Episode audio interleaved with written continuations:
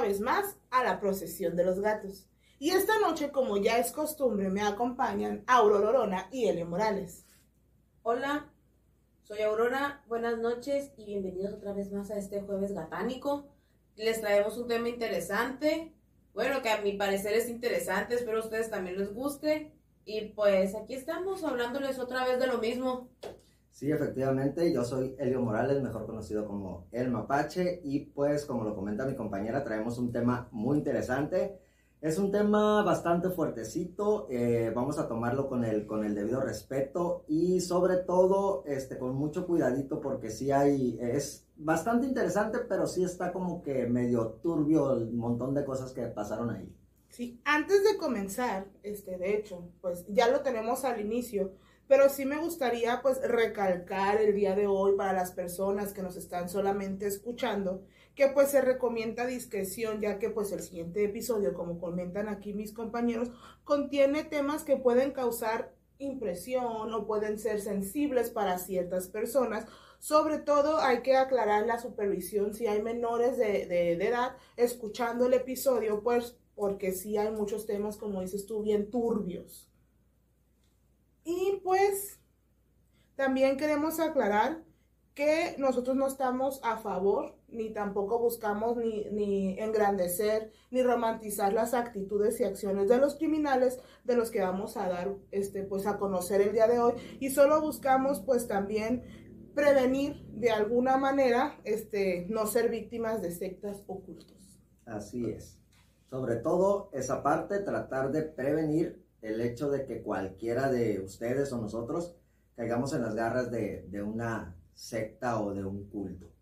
Así es. Y pues para comenzar, ya que ya más o menos como que se vio de qué va el episodio, pues vamos a, a especificar qué es una secta. Y es una, sec, una secta, es un conjunto de personas que siguen un fin común, ya sea esotérico, religioso o de cualquier otro índole. Pero todas estas tienen algo en común y es que siguen a un líder. Así es, es la diferencia básica entre una religión y una secta, que la religión eh, generalmente, o bueno, en, la, en, todas las ocasiones, al que siguen las personas es a un dios y en una secta pues es a un líder. A un líder, a una persona, a un líder. Y curiosamente, estos líderes siempre tienen ciertas características muy, muy similares o muy, muy parecidas tienen una idea de, grandos, de grandiosidad de quiénes son y de lo que pueden lograr. Procuran ser, este, pues, tener muchas fantasías de éxito y de cómo alcanzar estas fantasías de éxito, de poder ilimitado. Son arrogantes y altaneros, son hipersensibles cuando son vistos, este, como los demás, o cuando son criticados, reaccionan con mucha ira. Son altivos y, y tienen superficialmente un encanto, o sea, como que superficialmente, solamente por encimita, se manejan con ese carisma, con ese encanto atrayente hacia las personas. Por. Las alarmas o las señales que podemos encontrar cuando estamos frente a una de estas sectas ocultos y vemos a esta persona, este, pues son las siguientes. Estas personas ex exigen obediencia este, exigen que los sigas sin decir nada. Eh, tienen un sentido del derecho, o sea que ellos piden ser tratados como especiales, o sea, como que a todo tienen derecho, esto es mío por derecho. Este, son explotadores con los otros, con su dinero, con su tiempo, como que quieren que todo lo que hagan y produzcan sea para él. Se aprovechan sexualmente de los miembros de estas sectas y de hecho, este tipo de relaciones siempre tienen como que algún fin mítico o de iniciación o algo en este sentido. También con la crítica, como ya mencioné, reaccionan con ira y aquí entra como que el, punto medular.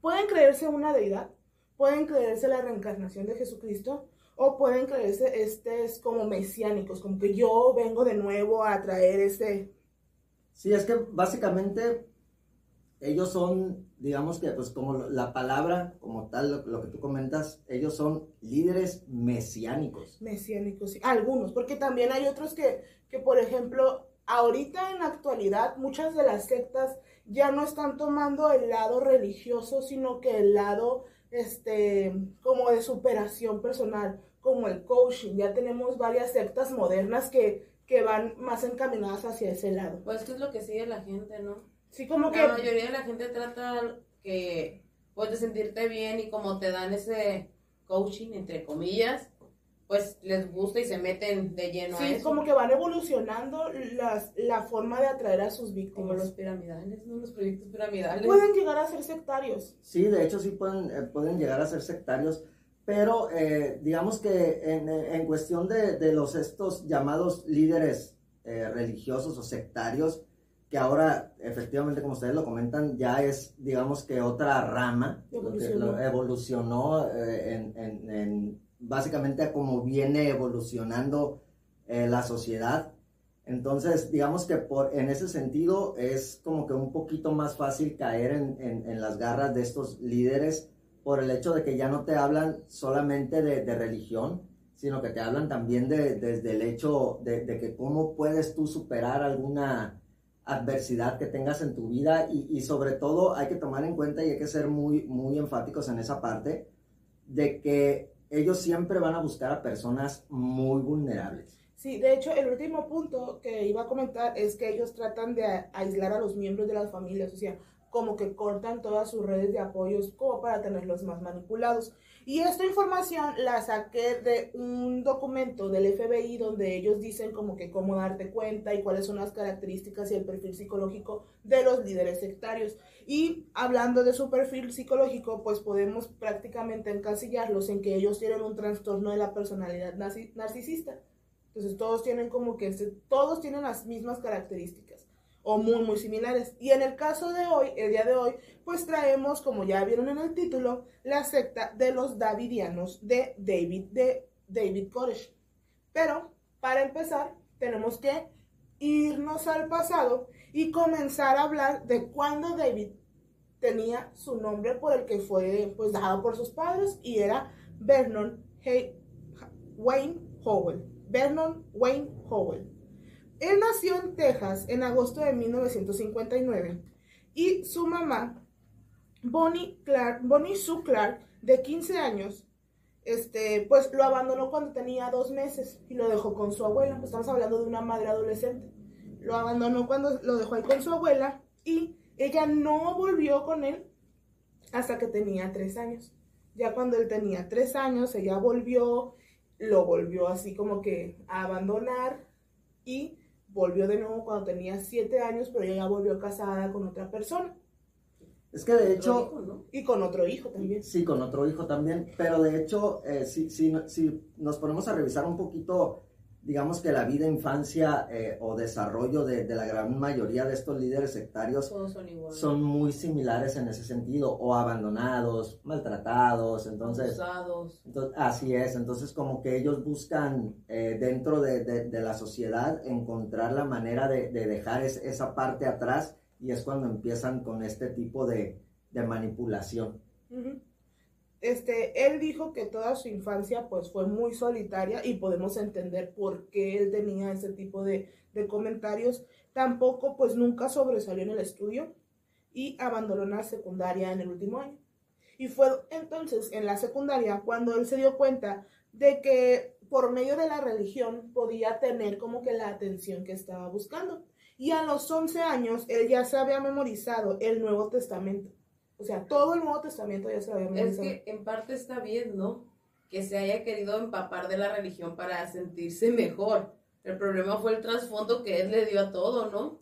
Sí, es que efectivamente en la, en la mayoría de estos casos, eh, desafortunadamente, este tipo de personas, pues eh, una vez que logran encontrar, eh, digamos que en, en la manipulación, ya, una vez que logran encontrar cómo manipular a las personas, que generalmente es por medio de la oratoria, porque estas personas tienen un cierto carisma Sí, un encanto superficial. Sí, muy, muy, muy peculiar y muy marcado.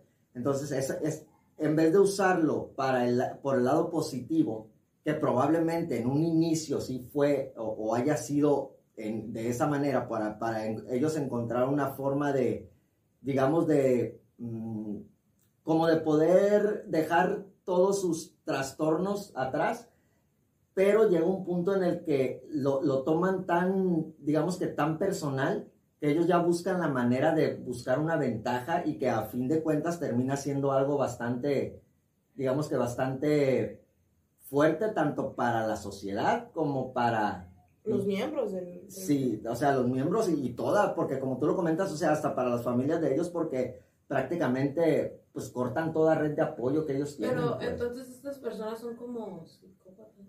Son, no, no, son, son narcisistas, no son psicópatas. Porque, bueno, ya ves que los seriales Ah, pero ellos son... Tienen muchas características también, ¿no? Sí, pero ahí ya podríamos hablar de otro tipo de trastornos ya de la personalidad. Podría ser alguna psicopatía, alguna socio- sociopatía. Sociopatía. Y en este caso, pues sí los encasillan en, en, en el narcisista, sí. Y pues estábamos diciendo que Vernon Howell, este, pues a los 11 años ya se había aprendido todo el Nuevo Testamento y así en la religión encontró este, la aprobación y la atención que pues desde niño estaba buscando. Ya siendo un adulto joven, como entre 18 y 19 años, se une a la, a la iglesia o al culto en el que estaba su mamá, que son los adventistas del séptimo día. O sea, después de que la mamá volvió ya casada con el hijo, se quedó con él. Sí. O sea, de los siete en En adelante. adelante, sí. Este, hasta los 19. Que él, él se fue. No, este, él eh, tenía una este, novia, se puede decir, y se, ella se embarazó, ella tenía 15 años, y pues hubo unos problemas y pues lo, lo corrieron de su casa. Entonces, eh, cuando estaba durante el tiempo en el que estuvo formando parte de los adventistas, él se enamoró, entre comillas, de la hija del pastor, que también era menor de edad. Entonces él ya tenía como que te gusta 19 años Y la ella era una niña. Y este, pues comenzó como que a, a estar tras de ella y buscando respuestas a lo que sentía. Supuestamente un viento abrió la Biblia y encontró la respuesta donde decía pues que todos los, los, todos los hombres tenían que tener una pareja y él lo interpretó como que pues era la respuesta que necesitaba para pues poder estar con esta niña y se lo comentó al pastor, entonces se le dijo que él había visto la respuesta en la Biblia y todo eso, pero pues el pastor no, no le hizo caso, él tampoco dejó de seguir molestando a esta niña y terminó en su expul- expulsión de los adventistas del séptimo día. Ese era acoso, ¿no? Sí. Sí, es que de hecho creo que en, en esta parte, exactamente no recuerdo qué es lo que él decía, en este caso Vernon, eh, cuando le comentó al pastor eh, lo, que, lo que, digamos que él buscando la respuesta, como tú comentas, el viento le abrió la, la Biblia en, es- en esa, en ese, fue un salmo. Sí, el, des- el salmo decía que cada hombre necesitaba tener su compañera. Lo que yo leí en esa parte es que no es cierto. O sea, dicen el. Leí el salmo, lo leí, la verdad, pero no me acuerdo exactamente con- cuál es. Is- Isaías. Isaías, creo. Isaías 34. Si no me equivoco, la verdad, busquen ustedes si quieren saber el dato. Según yo, es Isaías 34. Según yo. Pero no dice eso. Ah, es, es justo a lo que iba. No dice nada de eso. En ningún momento mencionan que el, el hombre necesita compañera. No dice nada de eso. Y a pesar de que, de que en, en este sentido, él, eh, David en este tiempo, bueno, David en este caso ya todavía no era David, era Vernon. Vernon. Eh, él cuando llega a, a esta, a esta religión con el pastor, él empieza, digamos que a ser muy, bueno, como decimos aquí en, en Sinaloa, muy barbero con el, con el pastor y se lo ganó. Entonces, todos los demás miembros de, esta, de este culto eh, sentían cierto, digamos que cierto corajito con él porque se ganó muy rápido al pastor. El pastor lo tenía como que muy, muy engrandecido, lo, lo utilizaba para que él diera, diera las pláticas, él, él le, eh, digamos que diera pláticas, que él, él leyera la Biblia, que él hiciera Él dirigiera, pues. Ajá, prácticamente que él dirigiera, pero cuando pasó esta parte que quiso entablar una relación con su hija y él puso como pretexto este salmo, fue cuando el, el- el pastor dijo, ¿sabes qué? Pues es que esto no viene y no lo dice así. Fue cuando él dijo, ¿sabes qué? Las cosas no son así. Solamente quería ver si le podía llegar a él por, por esa parte, ¿no? Que yo creo que lo que él pensó fue de que voy a decir al pastor que lo leí en la Biblia, mágicamente Dios me lo abrió para que yo pudiera andar con su hija y ganárselo. Tener como que una justificación. Sí, pues sí, justificarse que empezando era una menor de edad. Sí. Y aparte, pues, era la hija del pastor. Entonces, ¿cómo, qué, qué otra manera te lo ibas a ganar? Pues sí, y, y, pues en este caso yo siento que él lo que quiso hacer fue prácticamente hacer lo mismo que hizo con todos sus seguidores a base de, de, de, su labio, así es, más adelante. Bueno, entonces ese fue el inicio, ¿no? Fue Eh, la práctica. Ajá, fue como que la primera vez que lo intentó Ajá. hacer.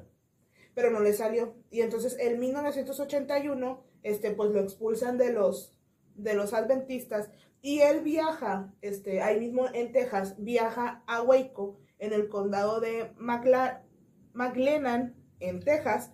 Y allí se une a los davidianos. Y aquí vamos a hacer como que un paréntesis enorme donde vamos a hablar un poquito de los davidianos, qué son los davidianos y toda esta historia que hay detrás que ayudó a que Vernon llegara a ser líder de, de esta pues ramita de, de los davidianos.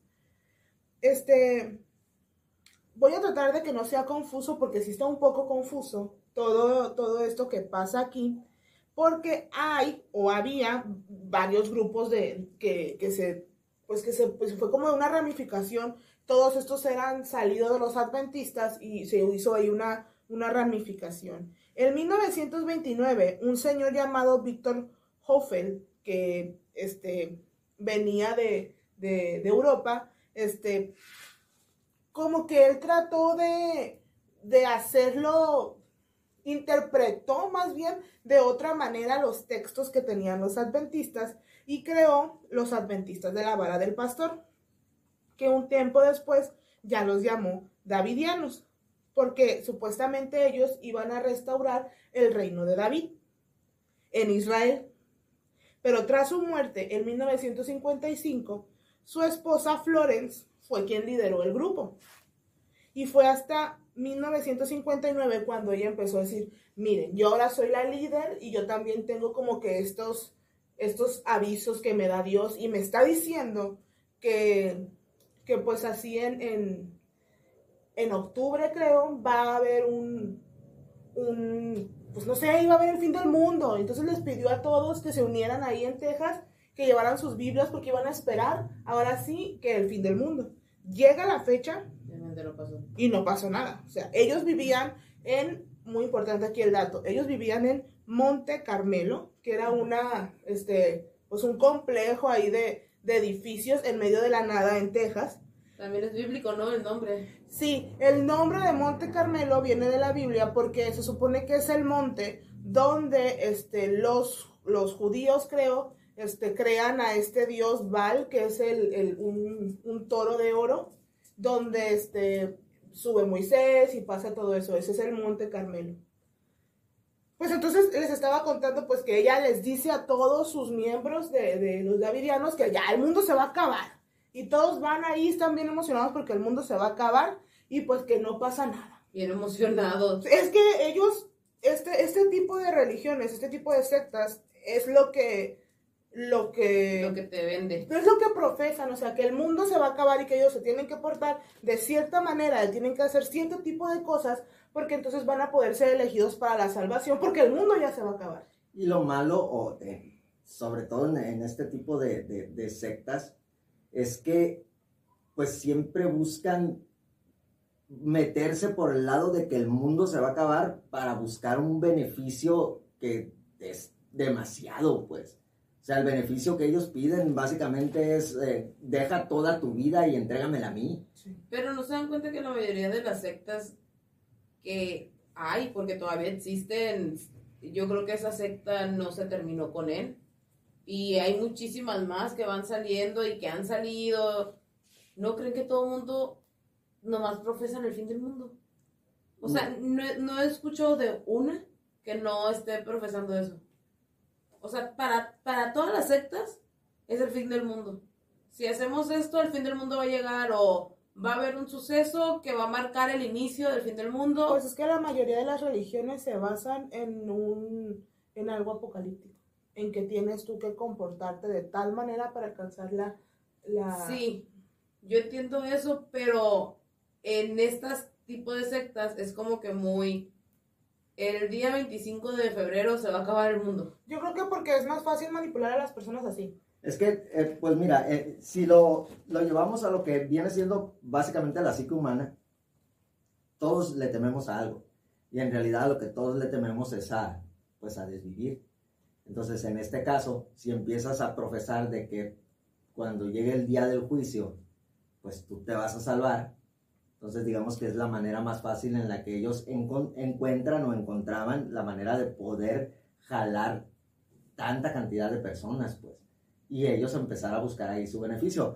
Porque tomamos en cuenta que si, estamos, si empezamos a hablar, eh, o como lo, lo- si retomamos lo que hablábamos en un principio, de que estas eh, sectas ya no solo te hablan de lo que viene siendo eh, el tema espiritual, eh, llevándolo al, al lado de los dioses, entonces ellos ahora el coaching, digamos que puede llegar a ser algo, algo sectario, y ahí ya no te están hablando de, de lo que es un, un apocalipsis, pues. No te están... Bueno, yo siento que ya en este... En esta evolución. En esta en Digievolución te están hablando de, de lo que la gente necesita. Pues ahorita la mayoría de las personas tienen muchos problemas o creo que es más notorio los problemas que la gente tiene.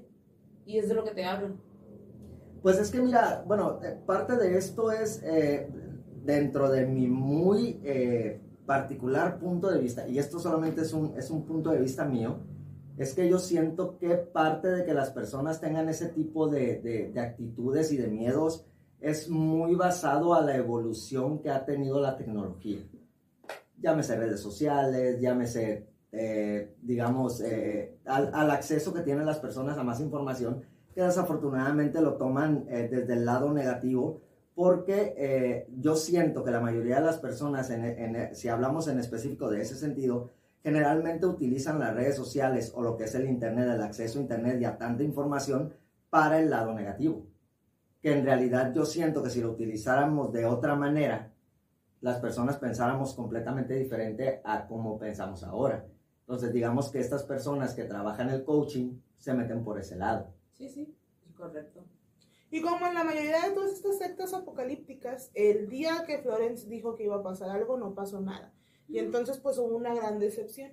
Y con esta gran decepción, ella decidió vender la mayor parte de las tierras de Monte Carmelo y quedarse con el dinero y ella desapareció de la vida de los David, da- ¿cómo?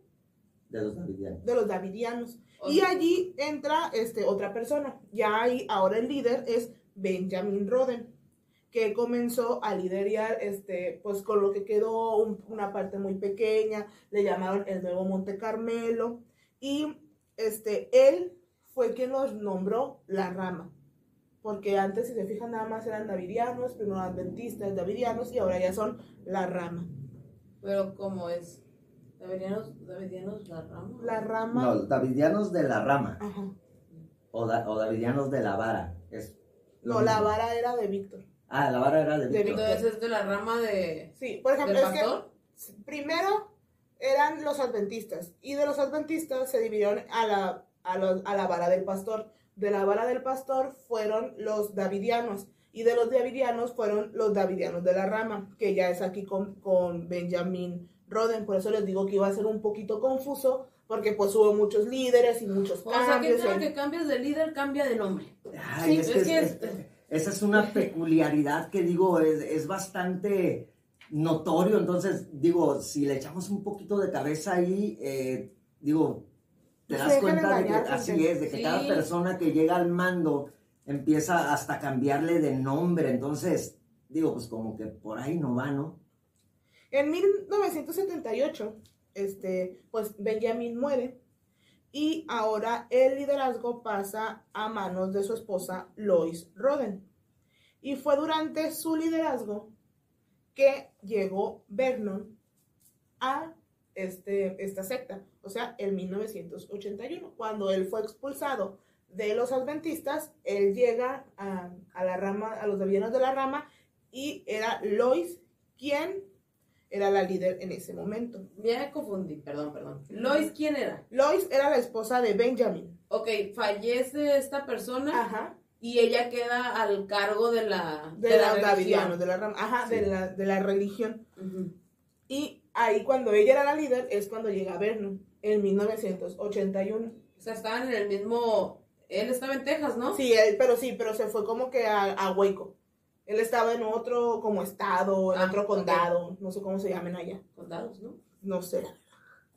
Y como bien había comentado Elio hace rato, de nuevo él empezó a utilizar sus encantos para avanzar eh, y pues para ganarse la confianza de los miembros de la comunidad. Él era atractivo. O sea, sé que dicen que era labioso, por O sea, así decirlo, ¿no? Tenía sus encantos. de- Físicamente, O sea, pues sí, para poder ganarse también a gente, creo que tiene que ser una persona, pues también que tenga buen ver, ¿no? Pues mira, eh, es, es que no, pues, no sé. depende de los Es gustos que de, de- la cada persona. Pues sí, pero es que como dicen que era muy convenenciero, por así decirlo, muy barbero. Entonces le sabía llegar a la gente. Pero yo creo que para poder ser así también tienes que tener un cierto, o bueno, quizás la seguridad atrae. Es que, es que de hecho es eso, son la- las características que este tipo de personas tienen, que inclusive no solamente son físicas, pues, porque la persona puede, puede inclusive llegar a tener, digamos que un rostro no tan atractivo, pero eh, digamos que como lo comentas tú, la seguridad que ellos proyectan, entonces ahí como que el, el, o como lo comentaste tú en un principio, el encanto nato que ellos ya traen, como que lo usan demasiado a su favor. Es más bien como de, sabrá Dios de qué está hablando, pero me gusta de qué habla. Porque lo dice bien padre. Sí, Y de hecho, fue tanto lo que avanzó este Vernon en el grupo que se dice que comenzó una relación con Lois Roden, la líder del grupo. Y empezó a creer que él tendría un hijo con ella y ese hijo sería el elegido. Ella era una persona grande. Si ella era mayor, él tenía 20 50 años, años. y él tenía 70, y- ella tenía 76 A años. la roña, no, pues sí, ya. Entonces, biológicamente era imposible. Era imposible. Era imposible, pero él como que tenía esa idea de que pues eh, Dios iba a mandarles Es que- a su hijo. Según tengo entendido, hay una profecía, ¿no? Bueno, no es una profecía, más bien son escrituras bíblicas donde dice que Abraham pudo engendrar con su esposa ya siendo ellos unos ancianos. Eh, sí, pero eh, es que justamente esa, esa es la parte, recordemos aquí, hay que tomar muy en cuenta que esta parte no se nos olvide, que él eh, desde muy pequeño se aprendió las escrituras prácticamente, bueno, el Nuevo Testamento de pe a pa. Pu- Pero ya él lo estaba interpretando como él quería a su conveniencia. O sea, Sí, ya ni pero- siquiera estaba entendiendo lo que realmente estaba diciendo o leyendo. Pero por lo mismo comento, o sea, quizás lo que él tenía era la idea fantasiosa, que lo que leyó de que si Abraham pudo, yo también. O y lo usó a mi conveniencia. sí, claro. Este, pues nos quedamos con que era imposible, pues casi imposible. Para 1983, él ya tenía como que el permiso de, de Lois, de nuevo con como lo que había pasado antes, de dar su mensaje, de empezar a, a él a tener como que expandir y todo ese tipo de cosas, y empezó a, a originar mucha controversia. Había mucha controversia, ya que se esperaba pues que George Roden, el hijo de Lois, fuera quien tomara el liderazgo, pero pues todo mundo ahí como que se estaban dando cuenta de que este Vernon estaba haciendo todo pues para él quedarse con el liderazgo del grupo.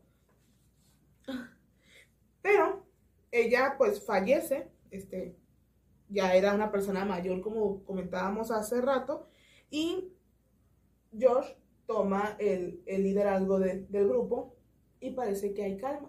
Para ese momento, este, este Vernon había tenido de nuevo otra este, profecita, profecitación, no sé cómo se dice.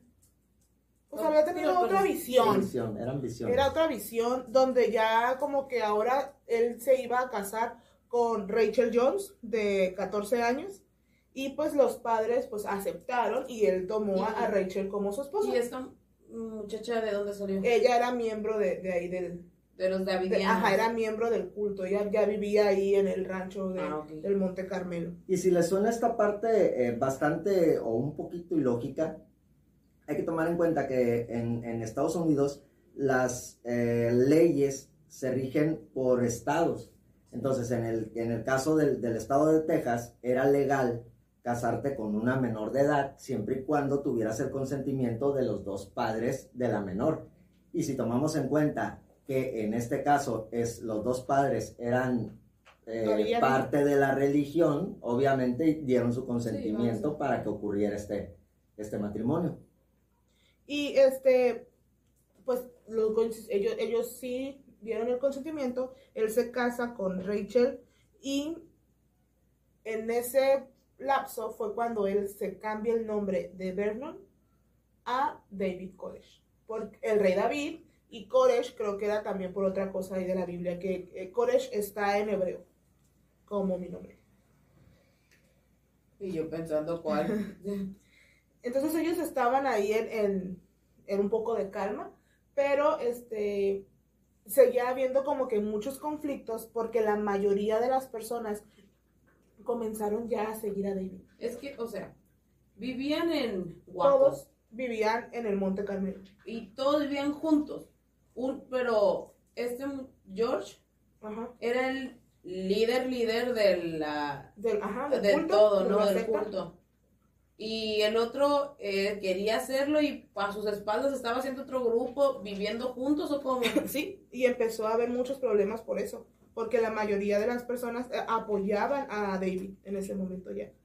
Entonces, eh, George lo que hizo es que lo acusó de crear un incendio y así poder expulsarlo.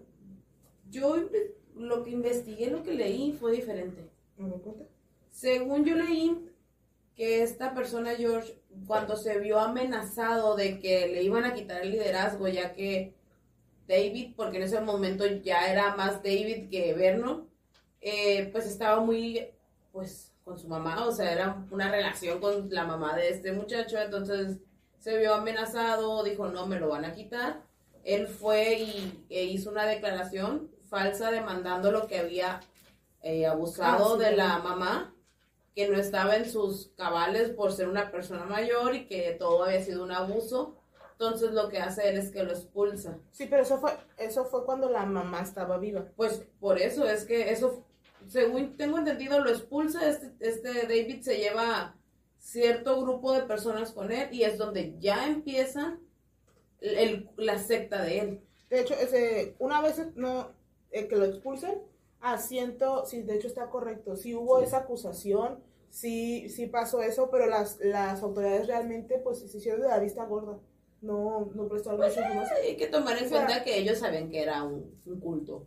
Sí, es que, bueno, en, en, en, en este caso, en el, en el estado de Texas, digamos que las autoridades no se metían mucho en cuestiones de, de problemas entre, entre cultos o religiones, ¿no? Entonces es- eso ya era par- prácticamente como un pleito Hay- entre ellos Hay nada una más. pues. parte en la Constitución de Estados Unidos que dice que todos los ciudadanos son libres de creer en lo que ellos quieran y que la ley los va a proteger de creer en lo que ellos quieran. Entonces como que no se meten mucho Sí. en todo eso de las religiones. De cuando este David se lleva a este grupo de personas, se van a vivir 140 kilómetros separados de lo que es el Monte Carmelo. Y ahí como que tienen una pequeña comunidad, viven en casas de campaña. Y en ese tiempo, él tiene otra visión y ahora, otra visión, y ahora tiene la misión de ir a viajar por el mundo y reclutar gente para su movimiento. Todo esto porque él lo que quería era poder tomar de nuevo este Monte Carmelo y quedarse con el liderazgo de, de, pues, los davidianos.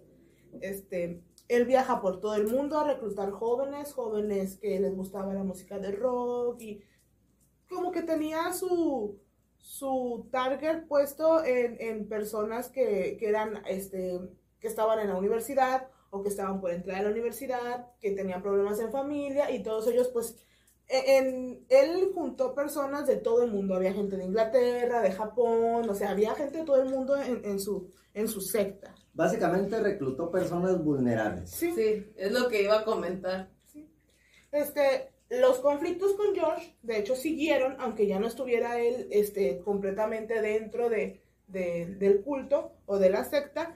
Y este, hubo un momento en el que George le dice, bueno, pues si tú eres el Jesús revivido, renacido en la tierra, pues te reto a que pues revivas a los muertos, a ver si es cierto que puedes.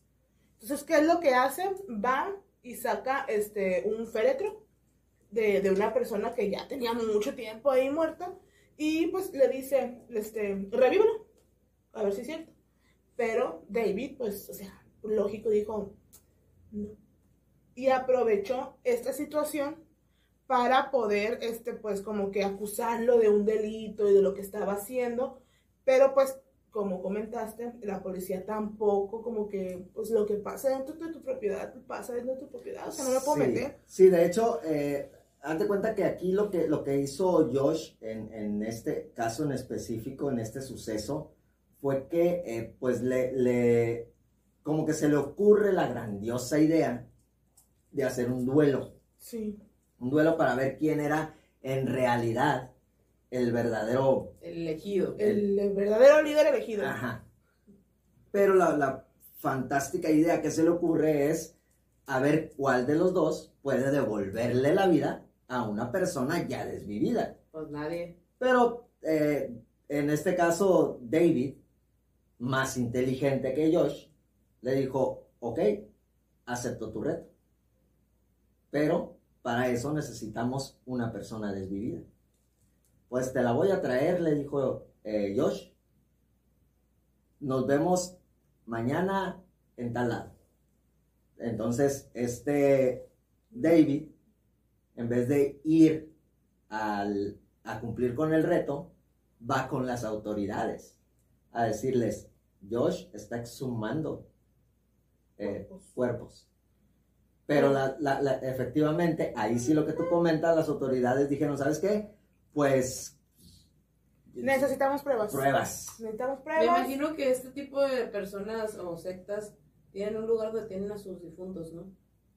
Ese dato en específico de esta... verdad, no sé. Porque tengo no sé. entendido que el rancho era muy grande. Ah, sí. Sí. Posiblemente Entonces, sí. yo quiero creer que la policía dijo, pues es que cómo le que, de hacemos. hecho, es que ellos les dijeron, es que está en propiedad privada. Ajá. Yo no me puedo meter ahí. Que una prueba pruebas. de que realmente está pasando eso que dices. ¿Y qué fue lo que hizo David? Lo que hizo David es que tomó a siete seguidores de muy cercanos de ellos, se armaron, o sea, ellos iban, no hombre, llenos de, de armas y dijeron, vamos a ir por una fotografía de donde tienen este féretro.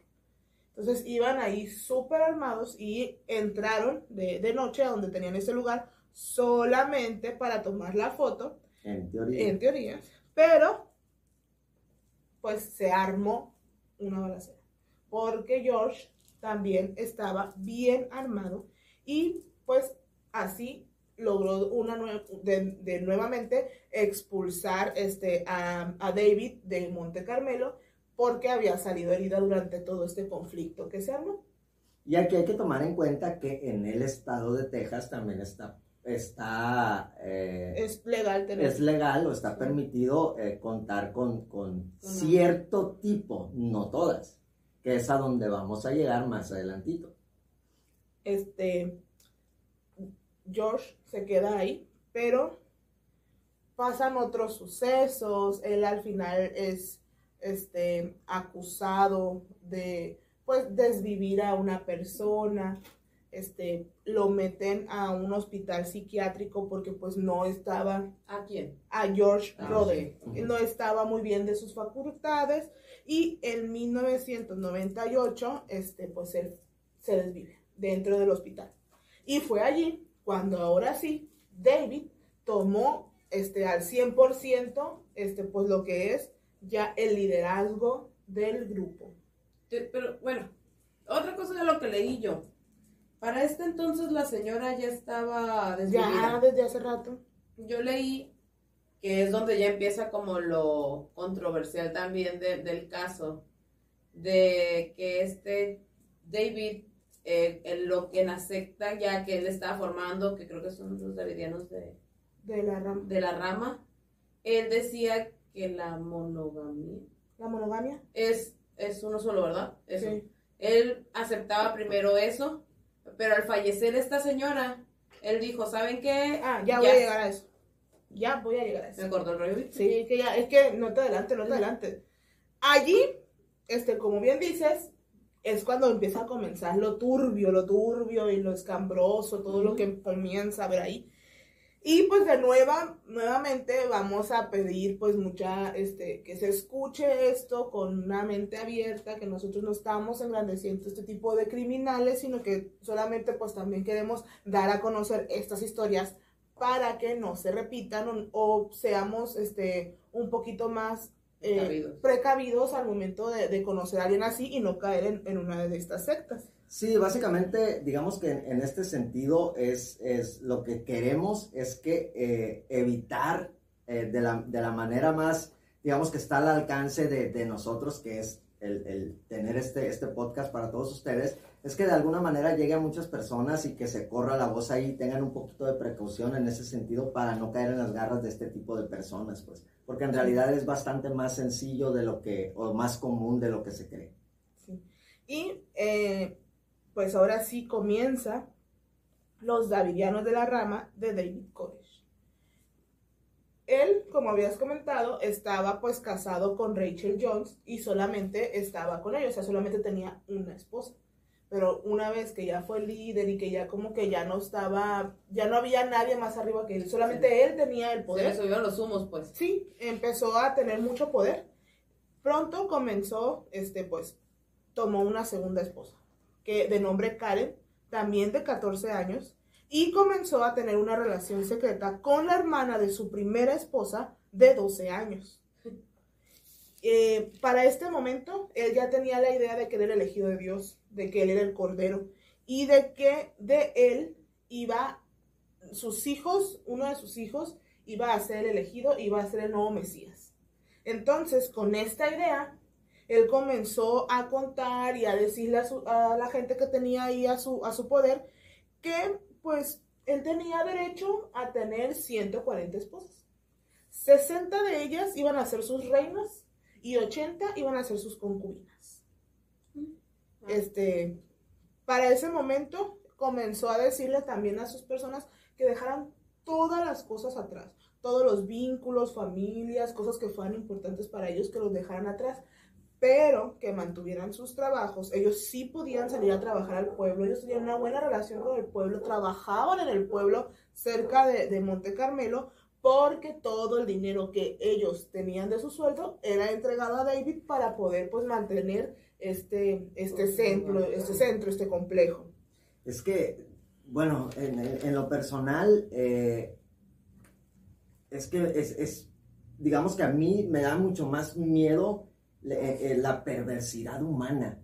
O sea, cómo llegan estas personas a, digamos que a, influir tanto en las personas, cómo llegó a, inclusive sacarlos para que tuvieran una vida pseudo normal, que hicieran su vida, tuvieran su trabajo y aún así ninguna de estas personas, digamos que optó por decir, ¿sabes qué? Pues yo estoy viviendo una vida normal, estoy viendo que las cosas no son como esta persona, David, me lo, me lo está pintando y aún así no, no, no tomaron la opción de salirse de ahí.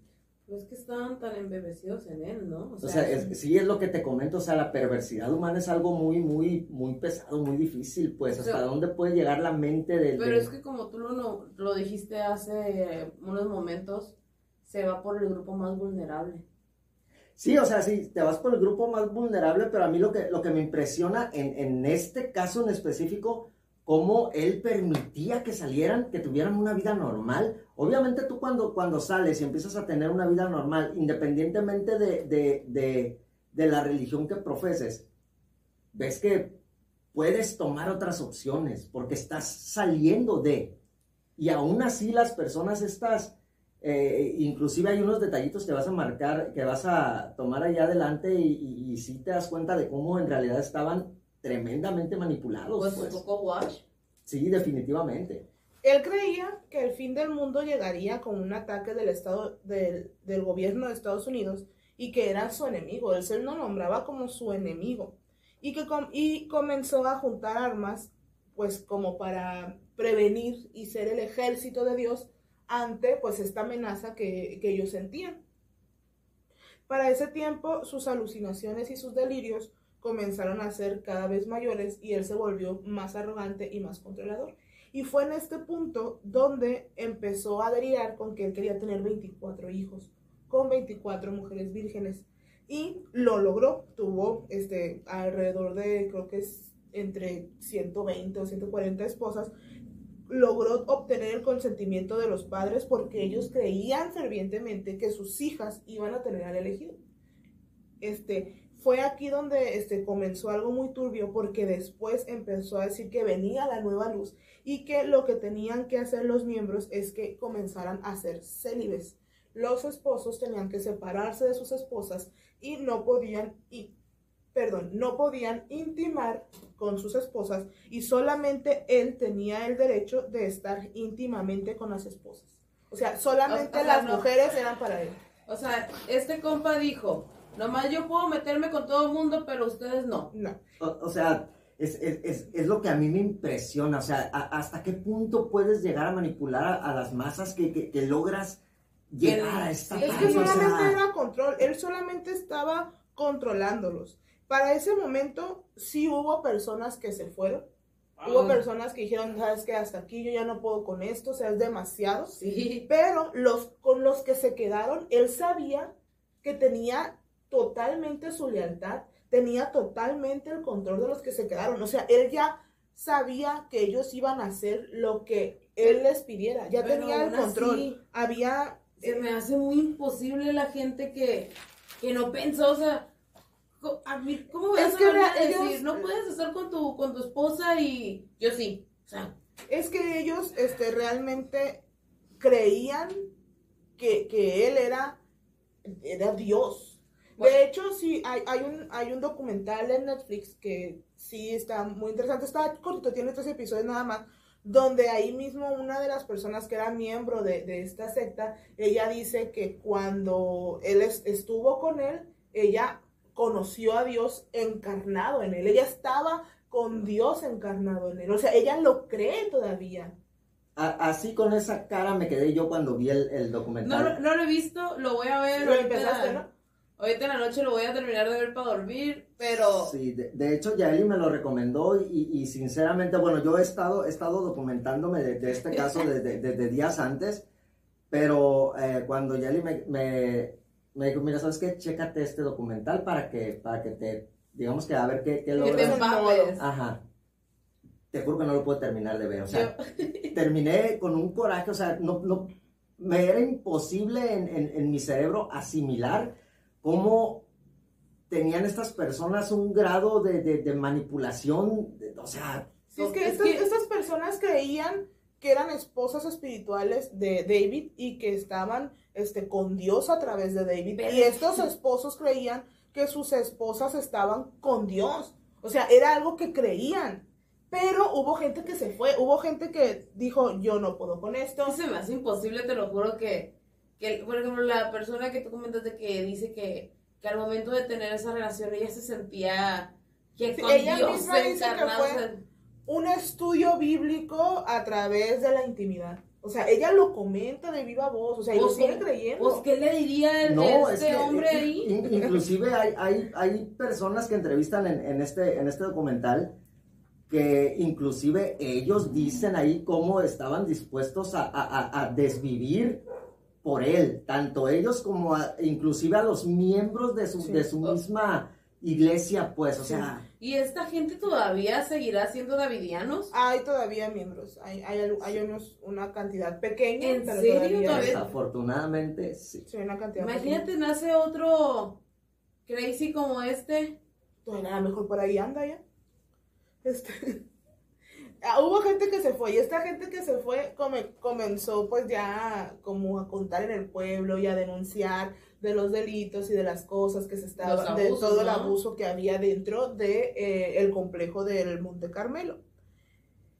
Pero pues, este, imagínate, o sea, sí fue algo muy, muy fuerte para ellos.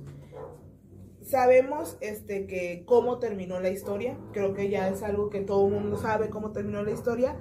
Pero gracias a, esto, a, este momento en el que él dividió a los esposos y que dijo que ya no se valían los, los matrimonios, fue que mucha gente empezó a pues denunciar los, los abusos que se vivían dentro del complejo y fue lo que este como que le avisó a las autoridades. ¿Por qué?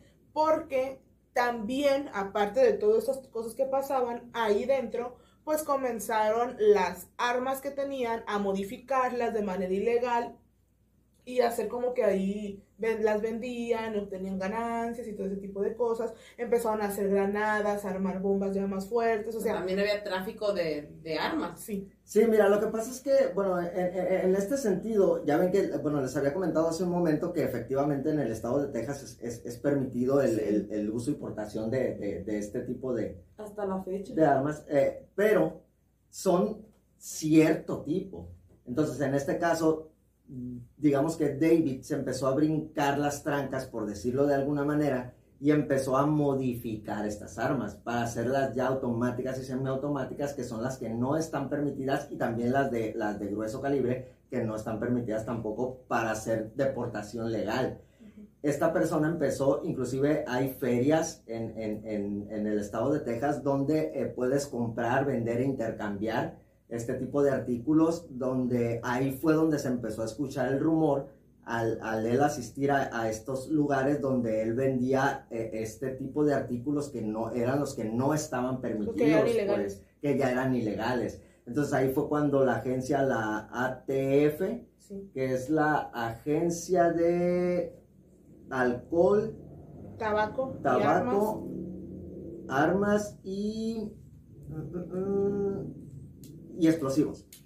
Eh, de, de, Estados Unidos, que es una agencia federal también, eh, fue cuando empezó, se le prendieron los focos rojos hacia, hacia esta secta y fue cuando ellos ya, digamos que se empezaron a meter y fue cuando metieron personas infiltradas a la, a la, a la religión. O, sea que tú puedes llegar, tocar la puerta del rancho y decirle, quiero meter a la religión. Sí, todos eran bienvenidos. Sí, te aceptaban, ¿eh? Todos eran bienvenidos. Te aceptaban todos sean bienvenidos. Obviamente, tenías que dejar tu dinero, es, o sea, tenías el que precio, seguir sus, el, pre el precio era muy caro. Sí.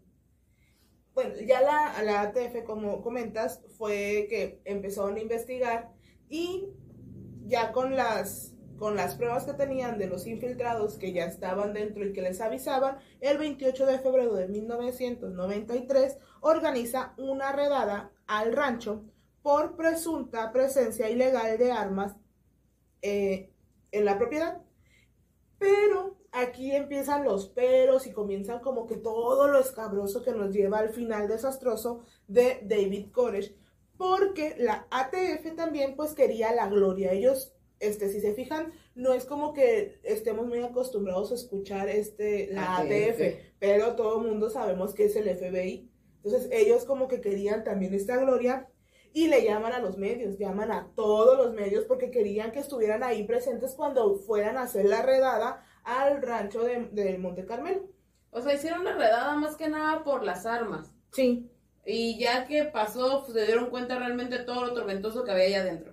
No, de hecho, mira, eh, eh, en, ese sentido, digamos que fue como que el, pretexto. Sí. Pero ya, obviamente, por estos infiltrados que tenían ahí, que creo que, no recuerdo si eran tres o cuatro personas, eh, ya se sabía el, este tipo de, de, prácticas. que él llevaba a, cabo. Entonces, digamos que como que fue el pretexto para poder irrumpir en este o hacer el, la, redada que se hizo en...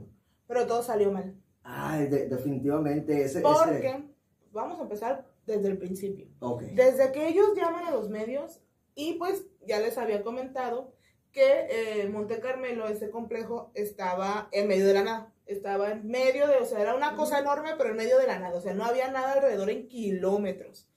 Y, este, llaman a los medios. Entonces, uno de estos periodistas se pierde. No sabe cómo llegar. Y entonces, eh, para un cartero y le pregunta, oye, ¿cómo llego a Monte Carmelo? Y, y el cartero le dice, ¿por qué? Le dices que va a haber una redada, están buscando armas ilegales y van a ir ahí para allá los, los de la ATF. Y lo que no sabían era que el cartero era miembro de los davidianos de la rama de David Koresh. Entonces se da la vuelta y se va hacia Monte Carmelo y les dice, vienen para acá. Ya este, el gobierno de Estados Unidos viene para acá. Y recordemos que ellos creían que su enemigo era el gobierno de Estados Unidos. Entonces, avisaron lo que estaba pasando, todos se armaron, todos se pusieron este, pues en, alerta y los infiltrados llamaron y dijeron, ya saben, ya saben, ya vienen para acá, pero aún así, pues no pararon la redada. Pero, ¿cómo se dirigían a este, a David? ¿Cómo se dirigían a él los, los miembros de su comunidad? Como David, O sea, llegó el cartel y David, David, ahí Sí. viene la policía. como David, de hecho hay, hay videos de él y todo el mundo le dice David. O más bien fue David, David, ya se aproxima el Sí, fin del mundo es lo que ellos porque... creían. Es que de hecho, eh, en, en- en- justo cuando pasó es, este suceso de que el cartero eh, se entera de esto por, por boca de un reportero, y efectivamente lo que hace él es ir corriendo Sí. hacia donde David. Con su papá. David se encontraba dando un sermón con la Biblia en la mano. Entonces, él justo en ese momento comenta a las personas, cuando vi el, el documental, eh, las personas que estaban ahí con él, una de las personas que entrevistaron de estos miembros de la, de la, de la secta, comenta que cuando llega el cartero, David se pone tan nervioso que empieza a temblar y la Biblia se le cae literalmente de las Antes de manos. que él hablara, que el cartero... No, cuando dijo, el cartero llegó y le dijo, "Mm, entonces él empieza a temblar, la Biblia se le cae y sus palabras fueron, el momento ha llegado. O sea, prácticamente todo lo, lo que él había, digamos que profetizado, se cumplió. se cumplió. Y el enemigo había llegado que eran las autoridades. Cuando él comenta esta frase, de hecho David en, en otra entrevista que también, no, no fueron entrevistas, sino que fue cuando eh, estaba sucediendo este, esta redada, eh, pues obviamente hubo personas eh, especialistas, digamos los negociadores, que inclusive hablaron con él. Eh, se comenta que uno de los infiltrados que tenían ahí dentro salió corriendo justo cuando David dijo el momento ha llegado, salió corriendo. Y fueron muchos de ellos se dieron cuenta que pues él era uno de los infiltrados, pero curiosamente David era tan inteligente en ese sentido que él desde que llegaron estos infiltrados, él sabía que, que lo eran.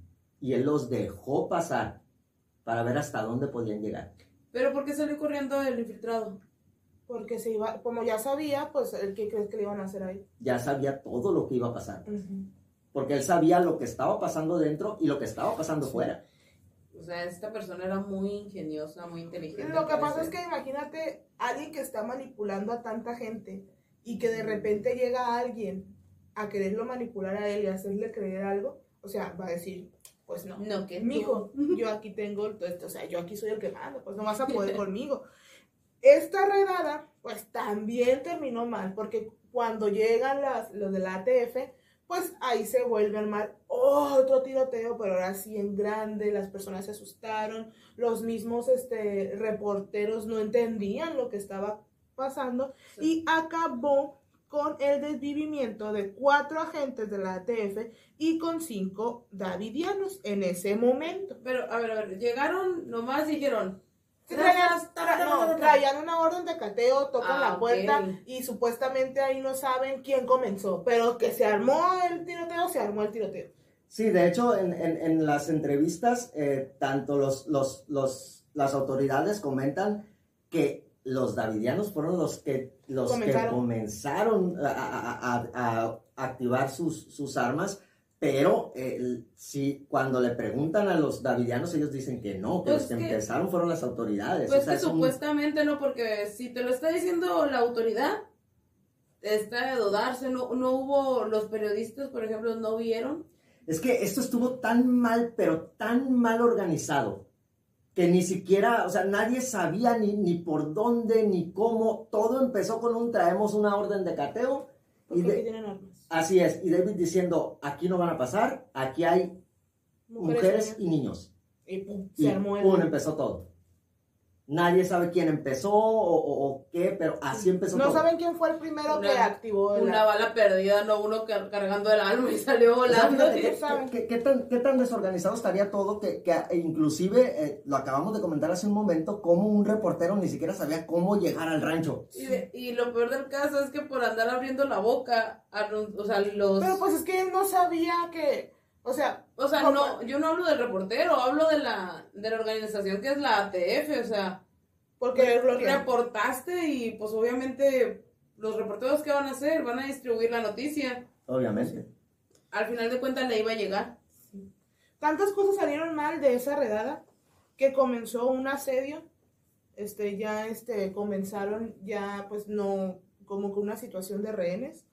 Y David pudo a través de la CNN, o sea, a nivel nacional, eh, empezar a transmitir mensajes donde ya él empezaba a hablar de su mensaje mesiánico y de que él era el cordero y de que todas las personas y líderes religiosos del mundo fueran para allá. ¿Existe ese video? Sí, pero tú lo puedes ver en el documental de Netflix, donde ya este, él comienza a, pues, a decir que fueran y, y, y ahí pues debatieran con él y todo ese tipo de cosas. Sí, es, es- es que de hecho la- la- los, estos, los negociadores fue, digamos, cuando, cuando lograron entablar comunicación con él, él fue lo que les dijo, yo puedo comenzar a liberar personas, sobre todo niños, si ustedes primero no difunden, primero ustedes tienen que difundir mi mensaje en cadena nacional. Y yo ya empiezo a liberar niños. Así es, Y cada mensaje sí. que él daba, él empezaba a liberar dos, tres personas. Sí. De hecho, este, ahí, como bien comentas, los negociadores pues empezaron a, a Pues más querer que nada liberar querer niños. salvar a las personas, ¿no? Sí, Cuando llegó estaban estaban todas estas negociaciones que él les hizo creer que ya se iba a entregar, que iban a salir todos, que todo, todo muy bien. Pero resulta que al último momento dijo, me llegó una visión y Dios me dijo que tenía que esperar. Entonces, pues prácticamente fue. los negociadores comenzaron así como que mm, a dudar de su palabra. Pues claro, era obvio que, que iba a buscar una manera de salirse de eso, ¿no? Es que, pues sí, es que este tipo de personas, híjoles, es muy difícil. pues son pues. narcisistas, le gusta la atención, le gusta salirse con la suya, entonces, Durante estos días, porque les recuerdo que la serie duró 51 días, roña. los davidianos estaban convencidos de que el gobierno iría a desvivirlos. Entonces ellos no querían este, pues, entregarse ni salir. Para ese momento David estaba herido y este, estaba comenzando a utilizar pues ya toda su manipulación para manipular también a los O negociadores. sea, él De- ya él estaba herido. sí, estaba herido de, de- Del primera, o sea, del primer Sí. tra, tra, tra, tra, tra que hubo. del primer enfrentamiento. ¿Y cómo lo hicieron para curarse? Eh, pues ahí lo mantenían, este, ellos tenían como que conocimiento holístico de cómo mantenerlo. De hecho, Me imagino eh, que de repente en, la- en el culto hubo uno que otro doctor. Sí, había médicos, había es que, abogados. sí, había de todo. Pero en, en este caso los, los, los negociadores lo que intentaron fue mm, tratar de metérsele a él por ese lado y decirle, ¿sabes qué? Eh, tienes una herida, eh, hay que tener mucho cuidado con eso, sal tú, ¿por qué? Porque necesitas mucha atención médica, dado que esa herida que tú traes ya está infectada, puede causar una sepsis y si eso llega a tu sangre, no va a haber manera de que de, que, de Nadie detenerla y que llegue a tus órganos Pero internos. estamos hablando pues. que a esta persona no le importaba el desfallecerse, ¿no? No, pero pues eh, digamos que fue la táctica que utilizaron en este caso las autoridades para tratar de detener todo lo que estaba pasando. Pues. Lo que no saben es que estaban tratando con un loco. En ese momento ya estaba pues inmiscuido ahí el FBI y este estábamos comentando fuera de cámaras que pues hubo muchas cosas que muchas personas hicieron mal, desde David como las autoridades, las autoridades. Sí. Y las autoridades este también eh, comenzaron a utilizar técnicas este técnicas tácti- tácticas psicológicas de conflictos armados. Oye, pero aquí lo, lo que fue para la ATF, ¿no? Que querían la gloria y terminó llegando el FBI. Es que, bueno, si, si nos vamos al, al- al- punto de, de lo que son estas dos, dos organizaciones, de estas dos agencias federales, digamos que, siendo sinceros, eh, la, la ATF generalmente eh, casi nadie la conoce, pero sí es una agencia federal muy importante para, para el- el- lo que es Estados Unidos, pero digamos que mundialmente es más conocido el, el FBI, que también es una agencia federal, básicamente trabajan lo mismo, pero digamos que la gloria siempre se la lleva el FBI. Pues son diferentes ramas, ¿no? E investigan diferentes Sí. tipos de cosas, pero al final de cuentas son como que parte Como que van del- de la mano. Ajá. Pero por eso te digo, qué feo que ellos dieron todo de sí, entre comillas, a los que no nos están viendo en YouTube. Y al final de cuentas el FBI llegó a salvar, otra vez entre comillas, a salvar todo. Pues no salvo nada. No, es que no Porque en este momento estaban utilizando, como les comentaba, tácticas psicológicas de conflictos armados, como reflectores que barrían las ventanas de las personas para no dejarlos dormir. amplificadores para reproducir gritos de animales torturados y canciones 24 horas del día. Canciones. Canciones como hay una canción que comentan que les ponían la de My Books Are Made for Walking de Nancy Sinatra. Y este los davidianos comenzaron a pedir ayuda, pero les pedían ayudas a otras personas, o sea, no le pedían ayuda al gobierno, o sea, como que las les decían a las otras personas que los ayudaran. Pero ¿por qué les ponían esa canción? Porque son tácticas este para para Para que no te duermas. Sí, para volverte hacerlos sentir, ajá. Para, que- para quebrarte tanto mentalmente que tú solo quieras salir Sí. de, de- que Ya, inconscientemente tu cuerpo y tu mente diga, ¿sabes qué? Yo salgo de esto porque ya no puedo más, Ya no me quebré, ya me No rompí. puedo dormir, no puedo descansar, Pues necesito esa salir. gente ya estaba dañada y todavía quisieron dañarlos más. Justo es lo O sea, que no comentan muchos miembros, de, muchos reporteros. Es que mira, yo, yo- yo insisto, y, y discúlpenme aquí por interrumpir, eh, pero definitivamente es, es, esto es, es uno de los casos en los que, eh, dentro de mi muy particular punto de vista, y lo vuelvo a repetir, eh, eh, eh, fue una, una cadena de acontecimientos que todo derivó a mal, tanto las personas que seguían a, a- a este líder, tanto como David, tanto como las autoridades, o sea, eh, aquí todo estuvo mal. Todo esto no debió, de ninguna manera se justifica todo lo que pasó, este asedio y las personas que, que desafortunadamente desvivieron en, en- en- en este conflicto, pero no justifica de ninguna manera nada, pues. No, o definitivamente sea, no. todo estuvo mal, todo. El 19 de abril, este, finalmente un grupo del FBI entraría a poner pues ya como que el ataque final y parar con todo esto. Y literalmente lo hicieron con tanques. Con Sí. tanques tumbaron muros y comenzaron a este, gases lacrimógenos. Y aquí hay algo como que muy raro. Este, ya voy a dar como que el cierre de en lo que derivó todo esto, esta tragedia.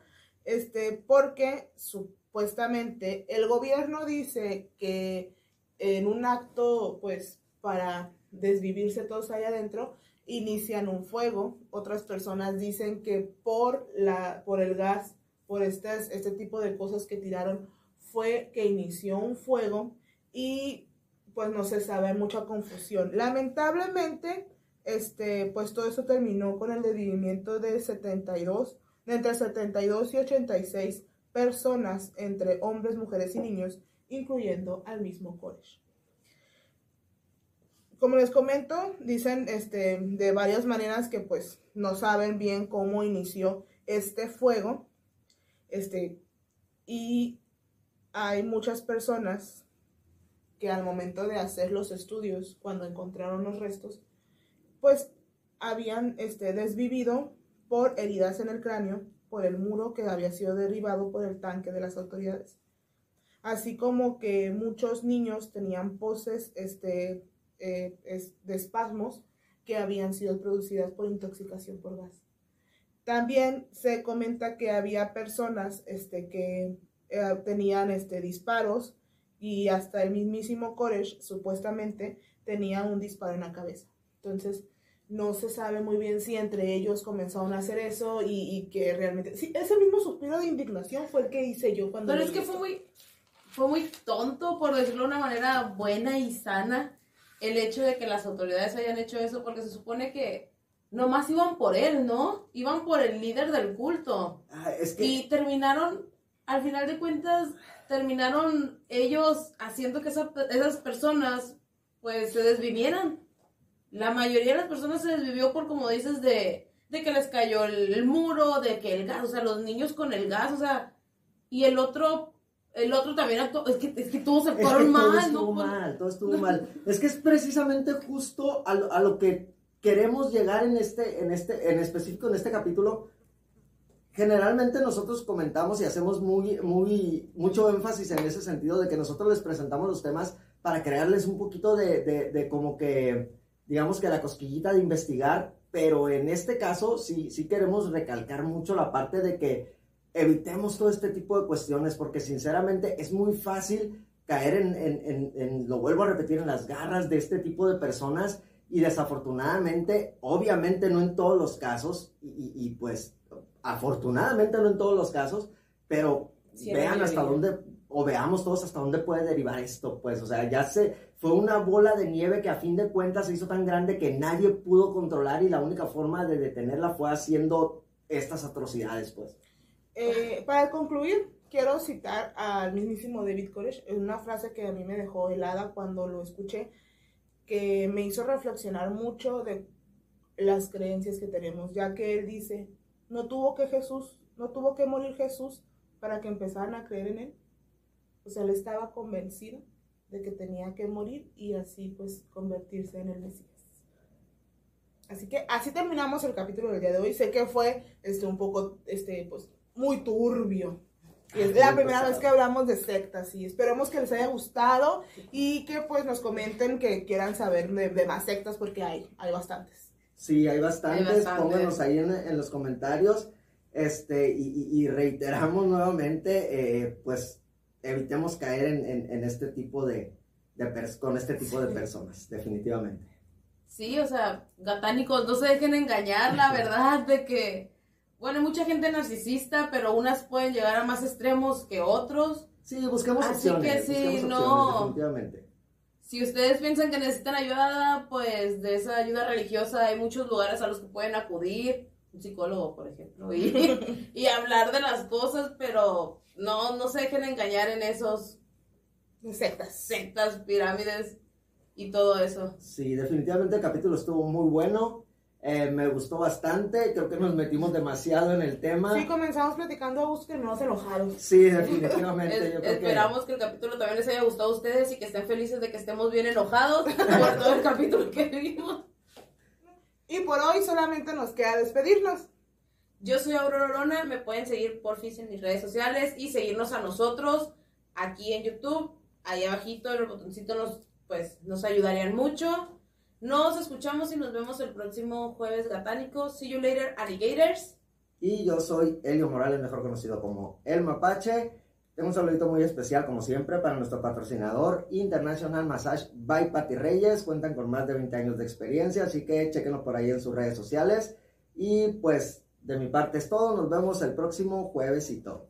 Yo soy Isis Sorona y por hoy solamente me queda pues recordarles que se suscriban a nuestro canal, que le den like, que nos comenten y que compartan para que nos ayuden a llegar a más personas. Estamos haciendo una secta. Así que por hoy la reunión ha terminado. Adiós.